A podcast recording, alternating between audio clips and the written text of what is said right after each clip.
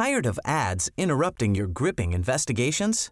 Good news. Ad-free listening is available on Amazon Music for all the music plus top podcasts included with your Prime membership. Ads shouldn't be the scariest thing about true crime. Start listening by downloading the Amazon Music app for free or go to amazon.com slash true crime ad free. That's amazon.com slash true crime ad free to catch up on the latest episodes without the ads.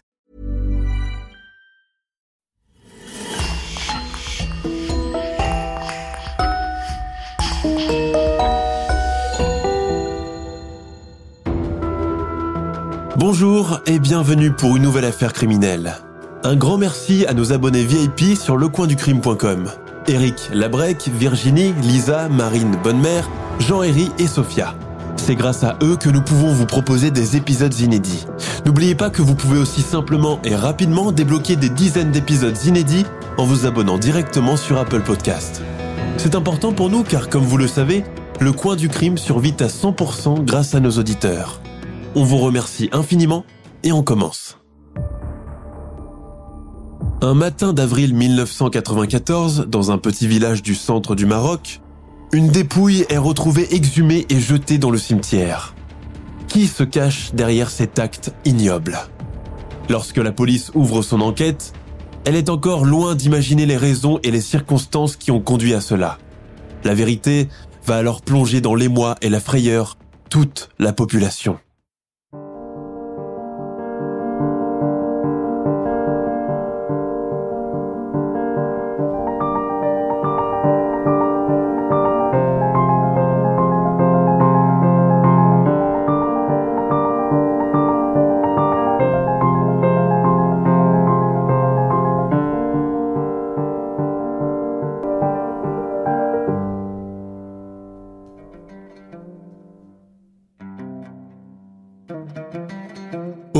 Plus particulièrement dans les régions berbères, densément peuplées à l'époque par les juifs, la pratique de la sorcellerie a toujours fait partie du quotidien de la population.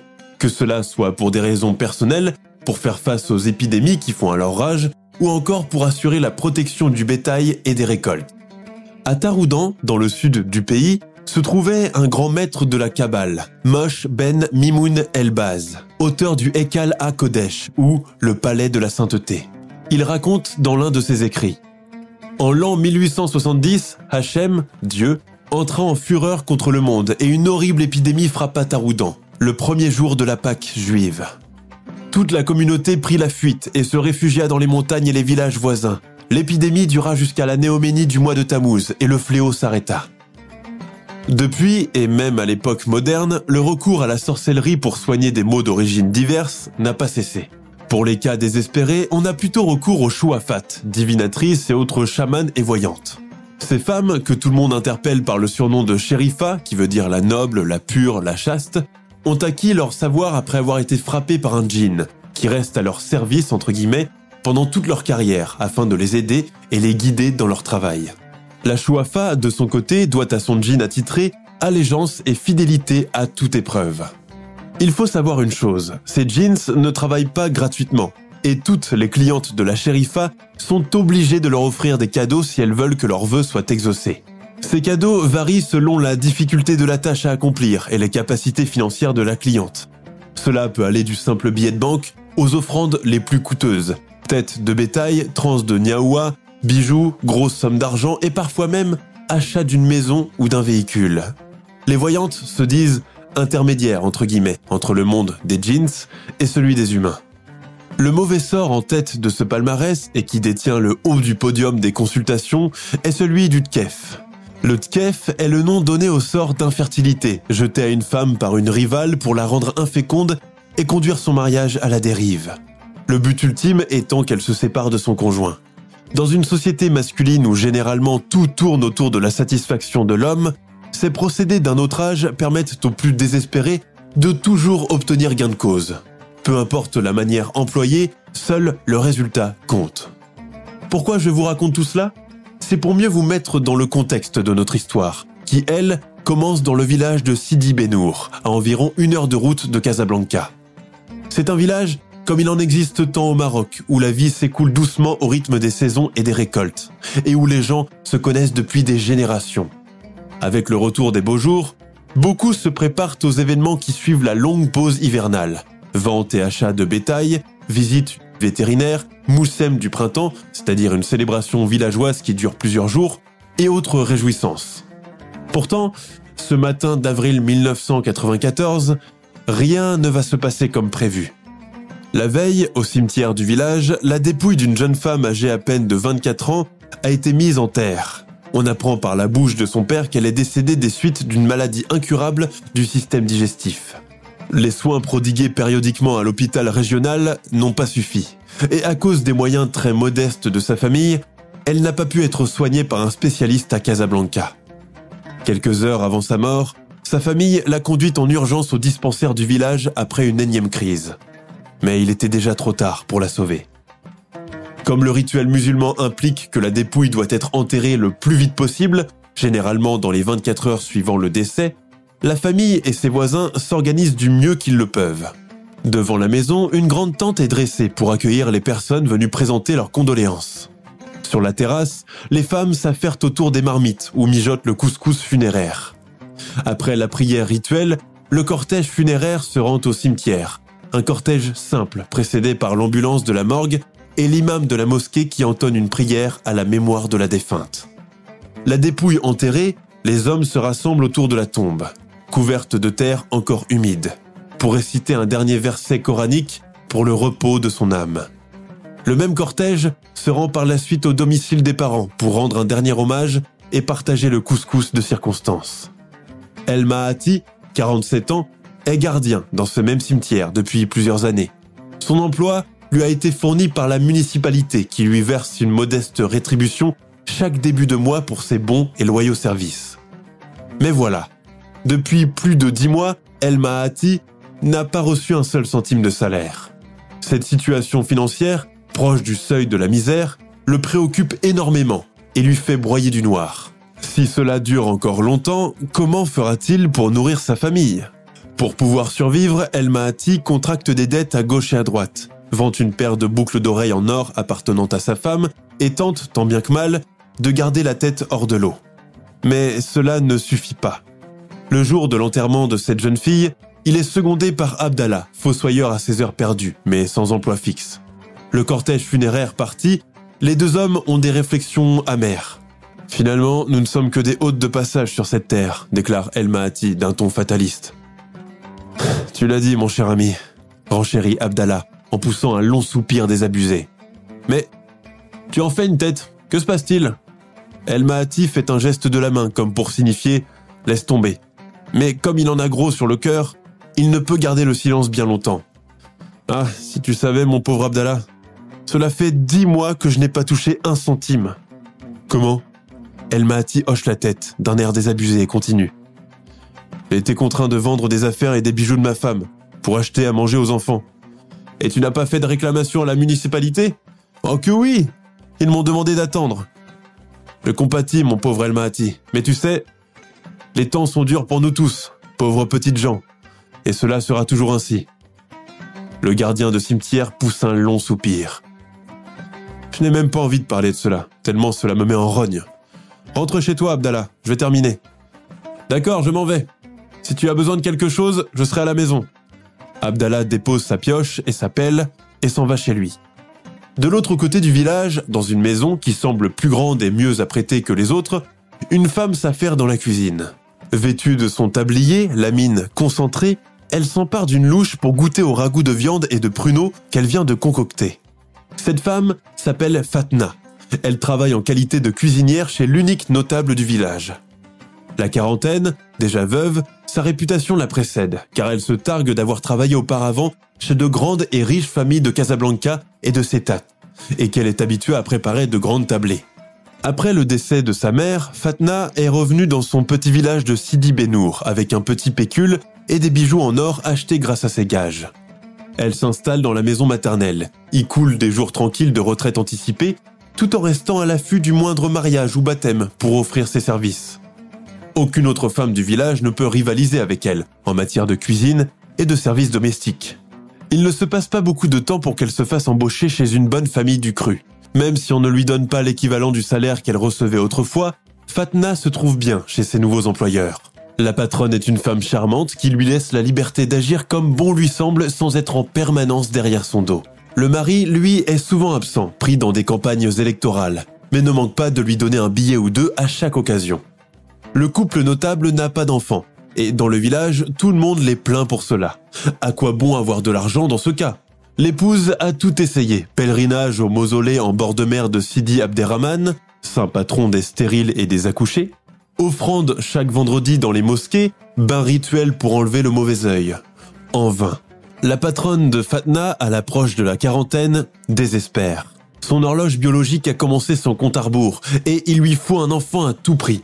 Au lieu d'aller consulter un spécialiste, cette femme analphabète et superstitieuse s'est laissée convaincre qu'elle a été victime du terrible sort du tkef, qui fait obstacle à ce qu'elle tombe enceinte. Toutes les femmes de sa famille en sont convaincues aussi. Alors, on se met en quête d'une hypothétique coupable, une rivale, voire carrément une maîtresse cachée de son mari. Obsédé par cette idée qui commence à germer dans sa tête, il lui est arrivé de se déguiser et prendre le taxi pour suivre incognito son mari lors de ses déplacements à Casablanca. Parfois, quand elle ne peut pas, elle envoie à la place une sœur, une cousine ou une nièce en guise d'éclaireuse. Même si aucune d'elles n'a réussi à voir quelque chose de suspect, toutes laissent supposer que le mari est entré dans une maison et qu'il y est resté longtemps, entre guillemets. Qu'il a été vu en train de faire des emplettes en compagnie d'une femme, vulgaire et très maquillée, portant des bijoux en or et une djellaba criarde. Les rumeurs prennent rapidement des airs de vérité absolue, plongeant chaque jour l'employeuse de Fatna dans la paranoïa et le désespoir. Si son mari en épouse une autre pour assurer sa descendance, que deviendra-t-elle? Elle sera répudiée, reléguée au statut de ventre vide, entre guillemets, on la plaindra, mais derrière son dos, on l'invectivera aussi. Un sort pire que la mort. C'est dans cet état d'esprit qu'un beau matin, elle vient voir sa cuisinière. Fatna, tu es une excellente cuisinière et je suis satisfaite de toi. Merci, Lala, qui veut dire madame. Vous êtes bien bonne, répond l'intéressé en se rengorgeant. Ouvre bien grand tes oreilles, j'ai quelque chose de très important à te dire. Je vous écoute, Lala. Je veux d'abord que tu me promettes que tout ce qui sera dit ici ne doit jamais être divulgué nulle part. Tu m'as bien comprise? Bien sûr, ne vous inquiétez de rien. Voilà, j'ai une mission de la plus grande importance pour toi. Je sais que tu es fille de ce village et tous les gens te connaissent. Les airs de confidence de l'employeuse commencent tout de même à l'inquiéter. Que se passe-t-il, madame? Vous me faites peur s'exclame-t-elle. Non, rien du tout. Je, je veux juste... Je veux juste que tu participes à une bonne action et sois sûre et certaine que je ne lésinerai pas sur ta récompense. Son regard devient fuyant, et la cuisinière a, à présent, du mal à la comprendre. Tu vas me rendre un grand service si tu réussis à me procurer une dépouille fraîchement enterrée. Fatna ouvre de grands yeux effarés. Madame, mais, mais que dites-vous là? Doucement. Pourquoi tu paniques comme ça? Et puis, baisse un peu ta voix, on va nous entendre. Fatna déglutit avec peine. Son employeuse prend une profonde inspiration et continue. Une shérifa au mausolée de Sidi Abderrahman m'a assuré que si je préparais du couscous avec la main d'un mort, mes vœux les plus chers seraient exaucés. Tu sais que je suis marié depuis longtemps, et depuis tout ce temps, je n'ai pas eu le bonheur d'avoir un enfant de mon sein. Peut-être que cette fois-ci, cela marchera. Fatna reste inerte. Sa patronne tente de la rallier à sa cause, à la caresser dans le sens du poil, dans l'espoir de la convaincre. Si c'est une question d'argent, ne t'inquiète pas. Je suis prête à payer le prix fort, tout ce que tu voudras. Mais madame, ce que vous, vous me demandez est extrêmement difficile et dangereux. Et puis, j'ai peur des cimetières. Allons, allons, je sais que tu n'as peur de rien. Tu y arriveras. Les négociations durent bien une heure dans la cuisine, entre une Fatna effrayée et hésitante et sa patronne, résiliente, patiente, pesant ses mots et lui promettant monts et merveilles si elle arrive à mener à bien sa mission. Je te fais la promesse que tu ne seras jamais dans le besoin. Et outre ta récompense, je suis prête à te donner le double de ton salaire. Tiens, je t'achèterai même une médéma, une ceinture en or portée avec le kaftan. Alors, appâtée par le gain, la cuisinière finit par abdiquer, bon gré mal gré. D'accord? Et, et que puis-je faire à présent? Je suis pieds et poings liés devant votre volonté, madame. Tu vois que tu peux le faire. Qu'Allah te bénisse, ma chère Fatna. Il faut savoir une chose. Dans la magie noire marocaine et plus largement maghrébine, le couscous, plat convivial et consommé en toute occasion, prend ici un tout autre sens. Les graines de semoule préparées avec la main d'un mort récent, entre guillemets, conduit la personne ciblée, souvent un mari exigeant, avare, suspicieux, jaloux, violent ou volage, à devenir conciliant et docile pendant un bon bout de temps. Au besoin, on double la dose pour faire durer le sortilège le plus longtemps possible. Il existe un terme marocain pour le définir. On lui a fait manger ou on lui fait avaler, sans préciser la chose au juste, mais les gens autour comprennent tout de suite de quoi il s'agit. Souvenez-vous, nous avons laissé tout à l'heure le fossoyeur Abdallah rentrant chez lui. Mais au lieu d'aller directement à la maison pour écouter les reproches et les remontances de sa femme, il s'assoit au pied d'un arbre et allume une cigarette, profitant de ce moment de répit pour faire le vide dans sa tête.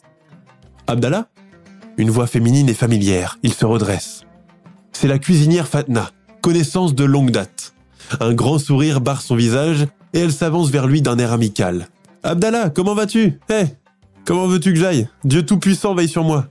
Il commence toute une litanie de plaintes. Ses problèmes financiers, sa famille qui dépend entièrement de lui, la petite maison qu'il rêvait de construire, mais qu'il n'a finalement pas pu entreprendre à cause de ses problèmes d'argent. Fatna prend son air le plus apitoyé. Ah mon bon frère Abdallah, cela suffit, tu me brises le cœur en parlant ainsi. Le fossoyeur pousse un long soupir et lève ses mains au ciel d'un geste fataliste et désespéré. Je m'en remets à lui. Le silence se fait. Fatna s'approche un peu plus. Tu sais, j'ai peut-être une solution qui mettra fin à tous tes problèmes. Abdallah se redresse, les yeux brillants. De quoi s'agit-il? Elle baisse le ton de sa voix. J'ai entendu dire qu'une femme a été enterrée aujourd'hui. J'aimerais que tu participes avec moi à un acte charitable. Acte charitable? À moi? Ma pauvre, tu es tombé sur le mauvais candidat. Moi-même, je suis aux abois et j'attends qu'on me tende la main. Mais je te tends la main, imbécile. Laisse-moi d'abord terminer. La femme chez qui je travaille est stérile, elle désespère, son mari risque de se marier avec une autre pour assurer sa descendance. Alors, on lui a recommandé de manger du couscous préparé avec la main d'un mort. Et le fossoyeur bondit de sa place. Quoi? Mais t'as complètement perdu la tête. Moins fort, moins fort. Tu veux donc ameuter tout le village? Pourquoi tu paniques comme ça? Qu'est-ce que j'ai dit de si scandaleux? Tu appelles ça de la charité? Tu veux que j'exhume une dépouille? Que je profane une tombe? Et c'est un crime dans la législation, tu ne le savais pas? La cuisinière prend un air déçu. C'est comme cela que je suis récompensé. Moi qui ai toujours eu pitié de toi, moi qui me disais toujours Vois ce pauvre Abdallah qui peine à joindre les deux bouts et qui a plein de bouches à nourrir. Je voulais te sortir de ta misère, mais apparemment, comme tu dis, je suis tombé sur le mauvais candidat. Je vais aller trouver quelqu'un d'autre. Au revoir. Abdallah, regrettant visiblement d'avoir parlé trop vite, l'interpelle. Fatna, Fatna, attends. On peut... On peut peut-être s'arranger, hein? La femme revient sur ses pas, sourit. De la poche de sa djellaba, elle sort la somme de 300 dirhams, environ 25 euros, qu'elle lui tend. Le fossoyeur ouvre de grands yeux avides.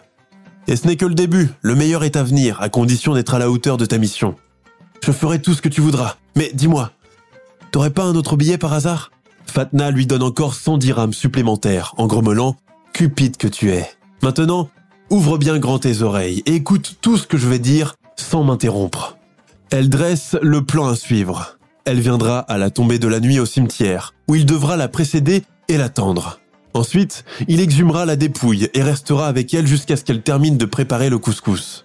Par la suite, il remettra la dépouille dans sa tombe, ni vue ni connue. Marché conclu. Il est déjà minuit au village de Sidi Benour. C'est une nuit de pleine lune. Fatna, accompagnée d'une assistante, marche vers le cimetière, les bras chargés d'ustensiles et de sacs en plastique. Le fossoyeur, les sens en alerte, sursaute en les voyant arriver. Il pointe un doigt sur l'assistante de Fatna, qui a le visage entièrement couvert d'un turban noir. C'est qui elle? Celle qui va m'aider pour le couscous. Bon sang que tu peux être embêtant. Avançant tous les trois en file indienne, prenant garde à ne pas marcher sur les tombes, ils débouchent finalement sur celle désignée où la terre est encore humide. Les deux femmes déposent leur matériel par terre et retroussent leurs manches, tandis qu'Abdallah commence à creuser avec ses mains. Le voyant ainsi faire, Fatna ne peut s'empêcher de lui faire des reproches. Mais qu'est-ce que tu fais? Où sont passés ta pelle et ta pioche? Fatna, tu ne savais pas que la nuit avait des oreilles? Un seul coup de montoir dans la terre et tout le village risque de nous entendre. Le sol n'est pas dur, je vais y aller doucement jusqu'à arriver à la glaise. D'accord, d'accord, comme tu voudras, mais dépêche-toi. Au bout d'un certain temps, trop fatigué, Abdallah se fait seconder par les deux femmes qui prennent la relève, creusant à la main. Au bout d'une heure, la dépouille enterrée le matin même est extraite de sa fosse, enveloppée dans son linceul blanc. Les trois complices la tirent vers eux et la longent sur le sol. Sans trop traîner, Fatna et son assistante ouvrent deux sacs de semoule qu'elles versent dans un plat creux en argile. Et tandis que l'une verse graduellement de l'eau pour humidifier la semoule, l'autre s'occupe de positionner le cadavre, le cale contre sa poitrine, s'empare de sa main pour rouler les graines jaunes. Ce couscous vaut de l'or, lance Fatna, satisfaite de ce qu'elle fait. Un vrai trésor. Ne laisse rien tomber par terre. Il y a de quoi remplir deux plastiques, renchérit sa complice. Le fossoyeur, déjà effrayé par le déroulement des opérations, manque de mourir de peur en apercevant une ombre vêtue d'un haïk. C'est un long drap blanc en coton porté autrefois par les femmes en Afrique du Nord. Le haïk enveloppe tout le corps et la tête. C'est, qui là-bas, assis sur le muret? Un djinn, lance Fatna avec exaspération. C'est quelqu'un qui fait le guet pour nous, imbécile. De l'autre côté du cimetière, une voiture blanche attend aussi, probablement pour acheminer le couscous à sa destinataire. Abdallah commence à faire les 100 pas, reprochant aux deux femmes leur lenteur, se disputant au passage avec Fatna. Dépêchez-vous, bon sang, je dois rentrer chez moi. L'aube va bientôt pointer, et demain, c'est le jour de souk. Quoi, tu veux déjà partir? Et la dépouille, qui va la remettre à sa place? Ce n'est pas mon problème. Demandez à votre guetteur de vous donner un coup de main. Bon, vas-y, rentre chez toi. Tu n'es d'aucune utilité à t'agiter depuis tout à l'heure. Le fossoyeur part sans demander son reste, laissant derrière lui les deux conspiratrices, malmenant le cadavre déjà flasque et qu'elles doivent à chaque fois faire changer de position, redresser, asseoir correctement, afin de continuer leur infâme besogne. L'aube arrive. Fatna et sa complice n'ont pas encore tout à fait terminé. Bon, ça suffit comme ça, il y en a assez. Donne-moi ce plastique. Elle remplit sa rabord deux sachets avec le précieux couscous, faisant attention à ne pas laisser échapper la moindre petite graine. Il va bientôt faire jour. Les gens du village ne vont pas tarder à sortir. Il nous faut déguerpir d'ici le plus vite possible. Fatna s'empare de la main de la morte qu'elle nettoie sommairement avec un peu d'eau. On fait quoi de la dépouille s'interroge la complice. Celui qui l'a sortie n'a qu'à revenir la remettre dans son trou. Ce n'est pas notre problème. Allons-nous-en d'ici avant que quelqu'un nous voie. Les deux femmes, chargées de leur récipient, quittent le cimetière en se hâtant. Elles s'engouffrent dans la voiture blanche qui démarre en trombe et quitte les lieux. Vers 8 heures du matin, El Mahati, le gardien du cimetière, se rend auprès de la tombe pour enduire la pierre tombale de peinture et inscrire le numéro attribué. Mais à sa grande surprise, il s'aperçoit qu'elle a été profanée pendant la nuit et que la dépouille ne s'y trouve plus. L'homme s'affole, commence à chercher et courir partout dans le cimetière, tant et si bien qu'il finit par la retrouver, jetée de l'autre côté, là où coule un petit ruisseau. La dépouille est dans un état lamentable. Elle est à moitié nue, son linceul souillé, et une meute de chiens errants commence déjà à faire ronde autour d'elle, ayant pressenti l'odeur de décomposition. El Mahati se met à appeler son fils, qui travaille dans un petit champ à proximité. Le jeune homme accourt, épouvanté à son tour par ce qu'il vient de voir. Qu'il soit maudit jusqu'à la fin des temps. Qu'il soit maudit jusqu'à la fin des temps, se lamente le père en levant les bras au ciel. Non, non, c'est pas possible, s'écrie le jeune homme, qui ramasse un caillou et le jette sur la meute de chiens pour les éloigner. Mon fils, va donc chercher ma pioche et ma pelle, je vais remettre cette dépouille dans la fosse. Non, père, tu ne peux pas, ceci constitue un crime. Il vaut mieux appeler les gendarmes. Oui, oui, tu as raison, bredouille le gardien. Je vais aller de ce pas les chercher. Toi, reste là. Il va au pas de course au poste de la gendarmerie. On l'introduit dans le bureau du commissaire. Le gardien est très pâle et face à son interlocuteur taciturne, il a du mal à avoir des propos cohérents. Un, cadavre, une dépouille, monsieur le commissaire. Ils l'ont sorti hors de sa fosse. Ces mécréants, ces enfants de Satan. Mais de quoi parlez-vous? C'est moi-même qui l'ai mise en terre hier et aujourd'hui, en allant m'occuper de la pierre tombale, je ne trouve pas la dépouille, ou plutôt si, mais jetée de l'autre côté du cimetière. Oh pitié, monsieur le commissaire, je vous prie de me croire. Calmez-vous d'abord et reprenez vos esprits. Maintenant, racontez-moi tout depuis le début. D'accord. D'accord, soupire El Mahati, complètement bouleversé. Mon nom est El Mahati et je travaille en tant que gardien du cimetière. Hier, vers le coup de midi, et il raconte aux gendarmes ce qu'il s'est passé dans les moindres détails. À votre avis, à quelle heure s'est déroulée cette opération? Probablement pendant la nuit, lâche El Mahati. Le commissaire appelle l'un des vigiles. Allez me chercher quelqu'un du service photographique et emmenez cet homme, je vous rejoins à l'instant. Pendant ce temps, au village de Sidi Benour, la rumeur de la dépouille exhumée commence à courir. Les parents de la jeune fille décédée apprennent à leur tour la terrible nouvelle. Accompagnés par une horde de voisins, ils font la macabre découverte. Le fils d'Elmahati tente d'expliquer à la foule de curieux comment il l'a retrouvé, son père et lui. Les gendarmes arrivent sur les lieux et se mettent à interroger les parents. Complètement choqués, ces derniers n'arrivent pas à comprendre ce qui leur arrive, ni comment ni pourquoi leur fille a été exhumée. Les gendarmes trouvent effectivement la dépouille jetée à l'endroit décrit par le gardien. L'enquête commence dans tout le périmètre du cimetière. On effectue un petit examen préliminaire de la dépouille. Elle ne présente aucune trace d'agression, hormis quelques égratignures au niveau du dos. Mis à part cela, aucun autre indice n'est retrouvé, susceptible de conduire les gendarmes sur quelques pistes solides. Un photographe prend quelques clichés. Par la suite, la dépouille est conduite à la morgue pour y subir un examen.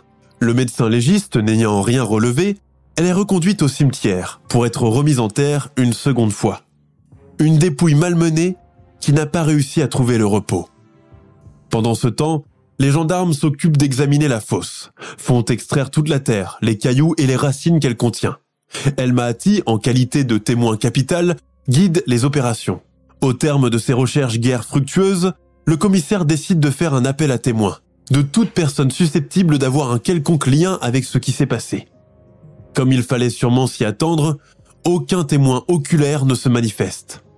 Les gendarmes n'ont alors d'autre choix que de reconduire le gardien pour lui faire subir un autre interrogatoire. Quel est ton nom? El Mahati Ben Abdelkarim. Quel est ton âge? 47 ans. As-tu des antécédents judiciaires? Non, monsieur le commissaire. Montre-moi ta carte d'identité. Oui, oui, la voici, monsieur le commissaire. Qu'as-tu fait juste après que cette femme soit enterrée? Je suis rentré chez moi pour dormir. Comme je travaille de nuit, je dors le jour. À ton avis, à quelle heure le crime de profanation a-t-il été commis? La nuit, monsieur le commissaire. Et comment peux-tu en être certain? Prise au dépourvu, le pauvre El Mahati se met à bredouiller. Je... je l'ignore. Probablement qu'ils ont profité du fait que je ne sois pas là pour faire ce qu'ils ont fait. D'accord, mais en temps normal, qui assure le gardiennage de nuit? Moi-même, monsieur le commissaire. Et pourquoi tu n'étais pas à ton poste cette nuit? El Mahati commence à se lamenter. On me paye plus. Cela dure depuis des mois, monsieur le commissaire. Ma patience est épuisée et puis j'étais très fatigué. Alors j'ai dîné, j'ai posé ma tête, je me suis endormi aussitôt pour me réveiller que le lendemain, vers les coups de 7 heures. J'ai fait mes ablutions, puis ma prière, j'ai pris mon seau de peinture et je suis sorti. Bon, bon. As-tu quelque chose à ajouter? Non, monsieur. Bien, nous allons établir un procès verbal que tu vas devoir signer. Par la suite, si jamais on a besoin de toi, on te le fera savoir. C'est compris? El Mahati hoche affirmativement la tête en avalant péniblement sa salive. Le voilà dans un beau pétrin. Mais, attends un moment, d'habitude, tu travailles tout seul au cimetière? Non, monsieur, je me fais aider par mon ami Abdallah, qui est fossoyeur. Et où est-il cet Abdallah? Je ne sais pas. Probablement chez lui à cette heure. Et pourquoi ne s'est-il pas présenté ce matin au cimetière? El Mahati devient pâle. Il dit, comme pour lui-même, mais c'est vrai, je ne l'ai pas aperçu dans les parages depuis ce matin. Depuis que j'ai découvert la dépouille et la tombe profanée, et cet Abdallah, où habite-t-il coupe le commissaire? À proximité du cimetière. Est-il marié? Oui, et père de quatre enfants. D'accord, je vois. El Mahati est conduit par la suite par deux gendarmes pour apposer sa signature sur le procès verbal.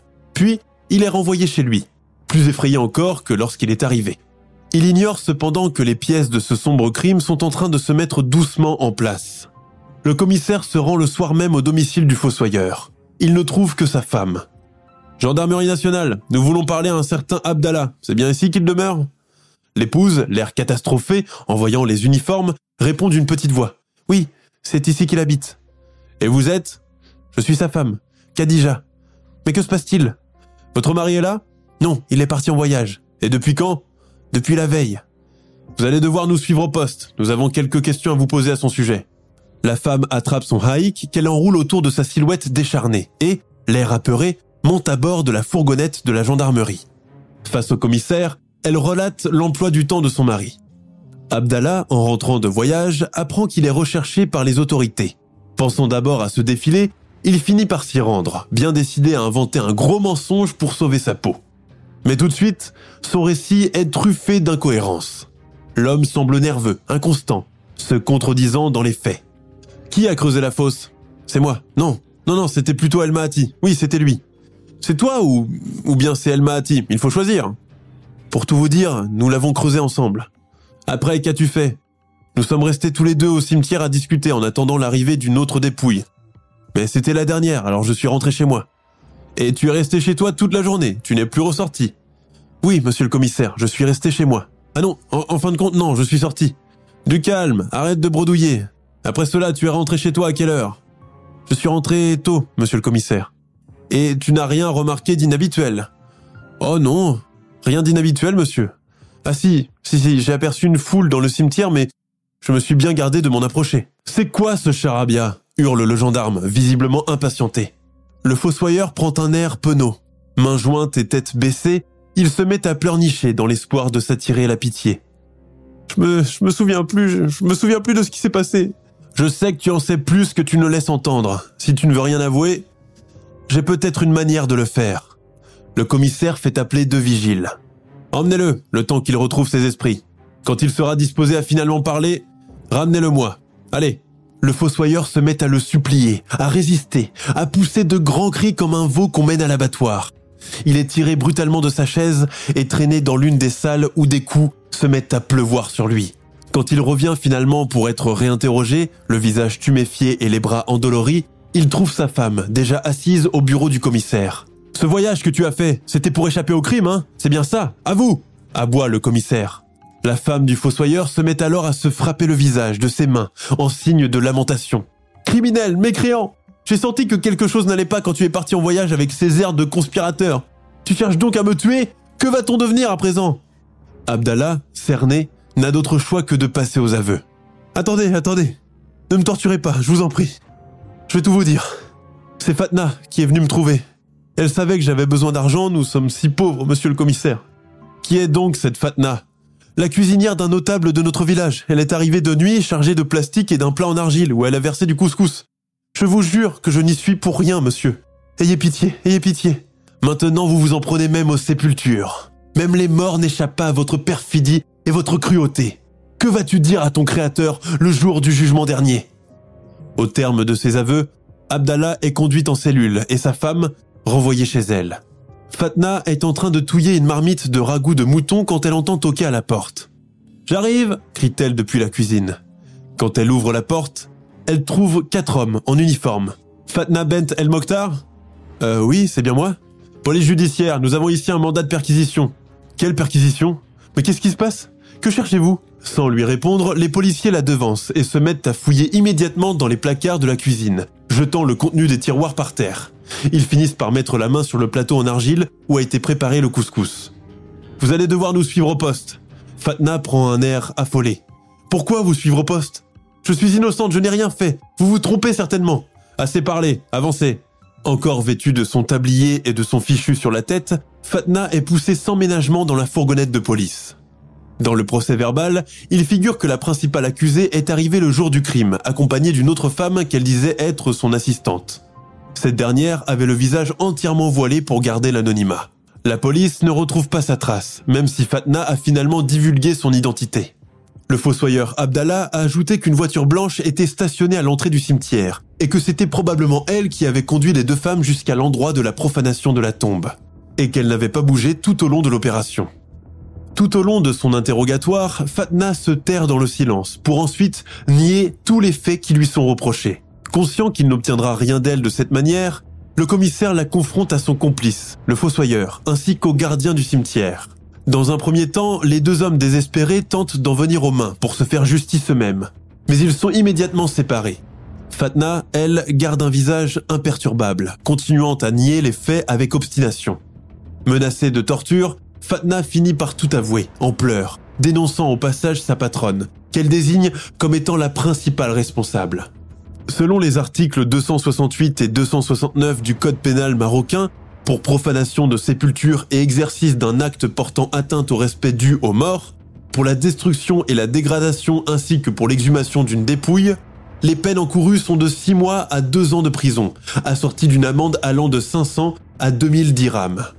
Fatna et Abdallah le fossoyeur sont tous les deux condamnés à 3 ans de prison ferme. El Mahati est condamné à 6 mois de prison et à une amende de 1000 dirhams. Quant à la patronne de Fatna, elle n'est condamnée qu'à 5 mois de prison avec sursis. L'affaire a été jugée par le tribunal de première instance de la ville de Setat. Le couscous préparé avec la main d'un mort a pour but ultime d'anéantir toute volonté chez la personne ciblée, en l'occurrence un mari. La consommation du mets conduit la victime à devenir apathique et incapable de prendre des décisions, à être complètement soumise. À ce moment, on pense alors que le sortilège a fait son effet. D'un point de vue médical, cela revêt un tout autre aspect. Passé la phase de la mort clinique, la peau du cadavre commence à laisser suinter des liquides rouges et noirs de putréfaction et de graisse liquéfiée. Une fois enterrés, les vers et autres insectes s'attaquent à la surface de l'épiderme. Tout ce qu'ils ne dévorent pas devient un liquide putride. Celui-ci est hautement chargé en bactéries. Une fois mis en contact avec un aliment, il atteint le système nerveux et digestif de la victime et occasionne une intoxication alimentaire jusqu'à une septicémie, souvent fatale. Dans les rares cas où la victime parvient à s'en tirer, elle garde de lourdes séquelles nerveuses qui la plongent dans un état léthargique à long terme. Parfois, cela va jusqu'à la perte de l'usage de la parole. Les personnes qui pratiquent la magie noire pensent alors que le sortilège a porté ses fruits. Au Maroc, les tribunaux ne désemplissent pas. Les plaintes liées à la pratique de la sorcellerie et la magie noire sont extrêmement nombreuses. Cependant, plus de 60% des cas ne sont jamais signalés. Phénomène de société, phénomène tabou et décrié et pourtant bien présent, la pratique de la sorcellerie au Maroc ne relève pas du don, car tout un chacun peut s'y mettre à un moment de sa vie, avec les moyens du bord. Dans les souks et les bazars du pays, des artères entières sont d'ailleurs consacrées à la vente de produits, de potions, d'herbes, de mélanges et d'animaux, hyènes momifiées, rongeurs, serpents, scorpions, destinés à la pratique de la magie noire. Néanmoins, depuis quelques années, ces commerçants d'un genre particulier font l'objet de campagnes sanitaires répétitives et leur marchandise est souvent saisie.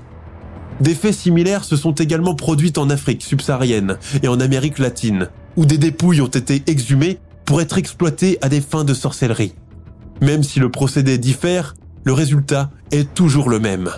Même si cela reste illégal, aucune loi n'interdit ouvertement leur commercialisation.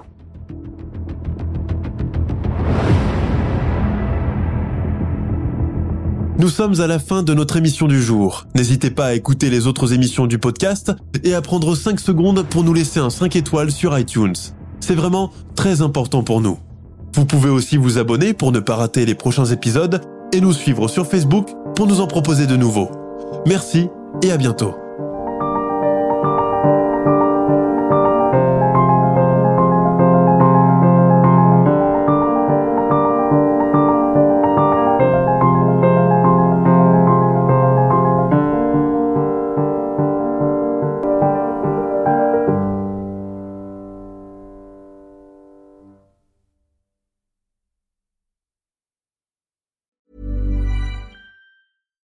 Hi, I'm Daniel, founder of Pretty Litter. Cats and cat owners deserve better than any old fashioned litter. That's why I teamed up with scientists and veterinarians to create Pretty Litter.